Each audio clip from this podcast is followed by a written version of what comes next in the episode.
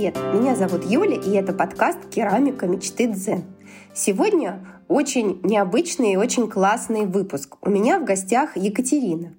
И этот выпуск необычный, потому что он посвящен материалам для керамики. Екатерина, привет! Да, здравствуйте, Юля. Как вас лучше представить слушателям? Меня можно представить как руководителя интернет-магазина керамических материалов Брисколор. Расскажите, пожалуйста, немножко подробнее про свой интернет-магазин, с чего начинали? Название у вас очень интересное. Как пришла идея вообще, в принципе, организовать такой интернет-магазин? В 2009 году мы с Романом начали общий бизнес, и начинали мы с продажи керамических красок то время приставка Бриз довольно была популярна среди компаний. Ну и нам казалось, что это интересно такое решение, которое символизирует некоторую новизну и какие-то свежие веяния. Ну и вполне логичная приставка Color тоже была присвоена и получилось такое название. К счастью, оно получилось довольно оригинальным и узнаваемым, но иногда бывает э, людям трудно выговорить, которые первый раз встречаются с ним. Да, я запомнила сразу, по-моему. Ну, бриз — это что-то свежесть такая, моречка, и природа прям с керамикой хорошо связана. Мне нравится. Уже же давно, да, достаточно магазин существует ваш? Да, и первые несколько лет мы занимались только оптовыми продажами, работали с заводами, в основном по декорированию посуды. Но так как потребность была в данных материалах и у частных лиц тоже, со временем появилась идея открыть интернет-магазин. И уже где-то, наверное, с 13-14 года мы начали развивать направление керамических глазурей и уже чуть позже керамические массы глины начали. Понятно, в общем, масштабировались. Но интернет-магазин это сейчас очень актуально, особенно после ковида. Тогда вот сразу такой вопрос, какие материалы сейчас а, пользуются наибольшим спросом? По-прежнему популярны керамические массы такого типа, как МКФ-2. Конечно, это в основном для каких-то студий, мастер-классов, для работы с детьми. Нужно что-то низкотемпературное, недорогое, пластичное. Поэтому в данный момент э, мы предлагаем на замену массу PM101-8. Это белая керамическая масса. Она пластичная и низкотемпературная. И цена у нее ну, относительно доступная с 1004 рубля за 12,5 килограмм в розницу. Угу.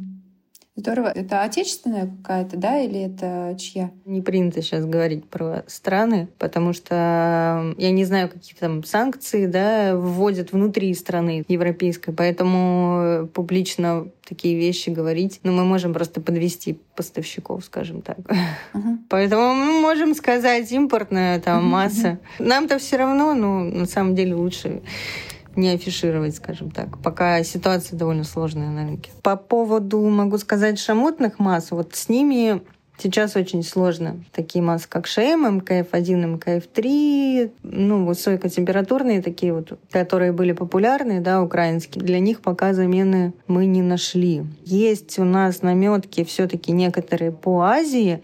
Планируем какие-то эффектарные цветные массы привозить на замену Шнайдеру и Витгерту. Там, думаю, будет что-то интересное. Там и черные массы, и серые, черно-коричневые. В общем, что-то будет. Полностью, конечно, не заменим, но что-то ожидается. И, конечно, фарфоры, полуфарфоры, это будут у нас уже теперь китайские. А если говорить про вообще спрос как таковой, ну, наверное, все ощутили, что сейчас спрос упал. Тем более сейчас такой еще период, э, конец августа, начало сентября, все готовятся к школе, и все-таки есть некоторый такой и сезонный спад. Ну и спад, конечно, на рынке вообще в целом присутствует, я думаю, у всех поставщиков. Ну и сами клиенты, я думаю, тоже это ощущают, керамисты.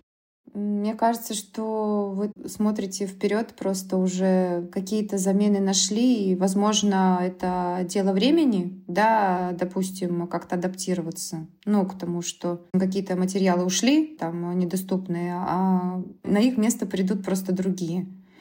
Да, адаптироваться можно, но тут нужно смотреть именно с точки зрения того, что нужно забыть в каком-то да, смысле о том, на чем работали раньше, и исходить из того, что есть. Потому что, конечно, кроме как в Украине, в Германии, ну, нету таких карьеров, да, где можно добывать такую белую массу. Я пока вот ну, не вижу выходов вот именно по качеству все-таки сырье, оно не, ну, не достать такого сырья сейчас. Соответственно, даже если мы уходим на Китай, у них, конечно, составы совсем другие по массам. Придется просто адаптироваться к действительности, вот, исходить из того, что есть. Понятно. Получается, что у вас сейчас какой-то такой момент э, исследования рынка, да, маркетингового? Или вы уже все уже прямо четкое у вас понимание, какие у вас планы там на будущее? Ну или вы еще пока исследуете рынок вот на вот эти вот замены в плане там параллельного импорта? Касаемо тех же английских, немецких масс, я думаю, что надежды очень мало она еще есть пока, теплится, но там все сложнее и сложнее. То есть даже если ты находишь какие-то альтернативные решения, то они тоже очень активно действуют. И как только ты их нашел и начинаешь э, наводить какие-то мосты, они тоже со своей стороны ставят постоянно какие-то препятствия. В основном же это проблема не партнерских отношений, ну это как бы в принципе партнерских отношений, да, относительно там Англии и Германии, которые принципиально не хотят работать с Россией. Но если говорить, например, про Америку, ну, они хотят работать. Многие страны, европейские в том числе, не хотят работать с Россией, но э, не могут по причинам логистики и э, проблем с переводами денег. Да, ты наводишь мосты какие-то, но тебе ставят постоянно э, какие-то препятствия в плане там, логистических решений, решений по оплате и прочего. Поэтому здесь все тоже пока непросто. И приходится каждый день, ты что-то делаешь, делаешь, налаживаешь, налаживаешь, потом тебе раз опять все снова приходится начинать и опять по новой, так сказать, искать опять новые пути. В общем-то, этим полгода уже и занимаемся. Хорошо, здесь тогда понятно, что Запад э, сложная ситуация, да, а Азия это же не только Китай, да, там же еще и Корея, например. С Кореей мы активно работаем, у нас корейские краски продаются, соответственно, у нас есть корейские партнеры. Выйти на корейский вообще рынок, на отношения с корейцами, ну, довольно непросто. Прийти с улицы и сказать, я хочу работать и возить корейские материалы, не получится, наверное. Поэтому у них сложно, скажем, корейцы не очень любят вот такие отношения. Сейчас некоторые компании в Корее тоже поддерживают санкции. И, например, если ты с Кореей работал ранее, то они продолжают с тобой работать. И э, если ты впервые выходишь на этот рынок, налаживаешь, так сказать, новые контакты да, с Кореей, то уже нет. У них такие своеобразные санкции, то есть они продолжают, но не начинают новых отношений менталитет, да, какой-то, да, там вот Япония тоже такие вот, они на своей волне, так скажем, да, и корейцы в таком же ключе бизнес ведут. Да, корейцы в основном ведут э, бизнес с корейцами по миру. Честно говоря, у них такой менталитет. Интересно. Понятно, понятно. Ну, Азия, она большая. Вот, в принципе, там не только Китай, Корея. Азия большая, да, но касаемо, например, с Индией, там очень дорогая доставка. То есть мы опять упираемся в логистику, в недоступность просто этих материалов из-за логистики. Екатерина, ну понятно, да, что сейчас э, некие сложности возникли, но что бы вы посоветовали людям с разным опытом в керамике, я бы так сказала, наверное, может быть, допустим, что бы вы посоветовали новичку, а, чтобы вы посоветовали уже более опытному керамисту. Вот. И как, как, как им а, адаптироваться вот к этой вот ситуации?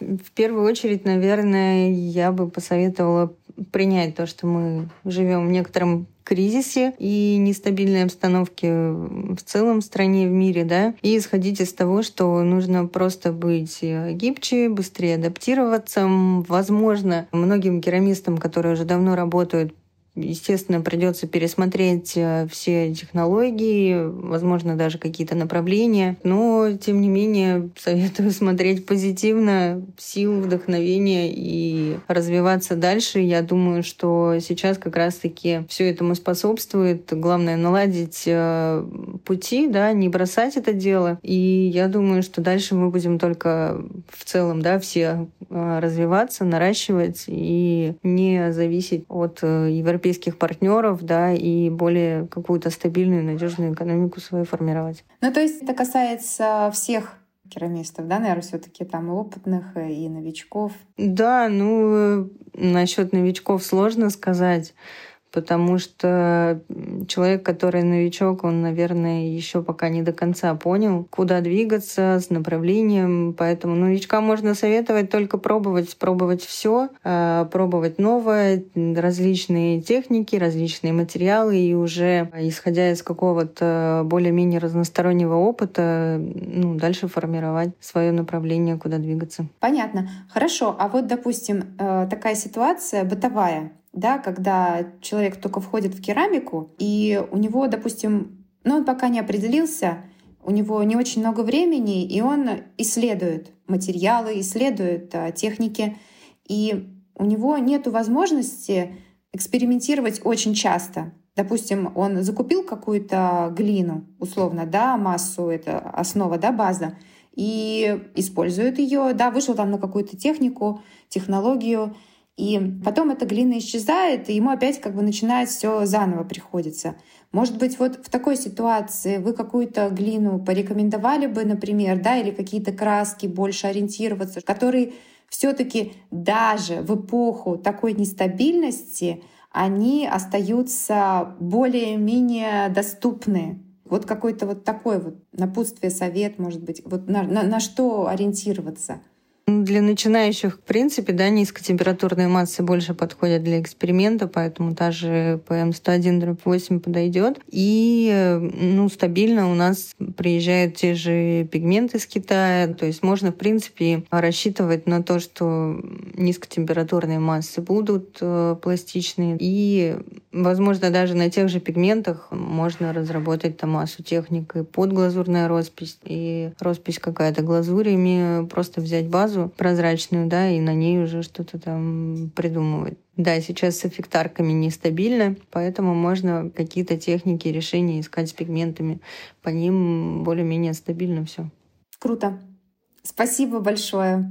Сейчас хотела еще добавить, что в данный момент, ну вот на тему того, что как вообще наш магазин справляется в данной нестабильной ситуации тот сложный период, да, пока мы искали новые решения, новые материалы, новые логистические пути. В данный момент, в принципе, мы держимся за счет того, что у нас довольно большие еще были складские запасы. Мы еще долго, ну, какое-то время продавали и украинские массы, и немецкие. Триколор еще на складах пока остается, тоже люди уже забирают многие массы по достаток. И, в принципе, мы планируем развиваться дальше и уже запустили производство печей для обжига, и скоро они тоже появятся в продаже. Это круто. Печи — это актуально, особенно для новичков, мне кажется, потому что сложно ездить куда-то обжигать все время. И если свое производство печей по какой-то, возможно, более доступной цене, да, это направление. Спасибо большое за интервью. Очень э, полезно и очень интересно. Давайте э, завершать. Спасибо большое за интервью. Рада была с вами пообщаться, Юля. Всего вам самого доброго. И мне очень приятно, Екатерина. Спасибо.